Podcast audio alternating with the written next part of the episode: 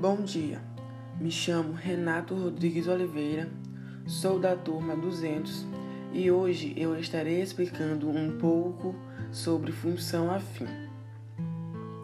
Bom, a função afim, também conhecida como função polinomial de grau 1 ou função polinomial de primeiro grau, é uma função do tipo fx igual a x mais b, cujo gráfico é uma reta não perpendicular ao eixo 0x.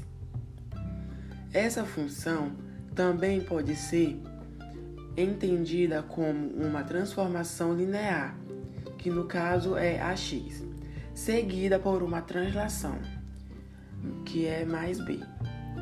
Uma função afim é composta de um ou diversos transformadores lineares.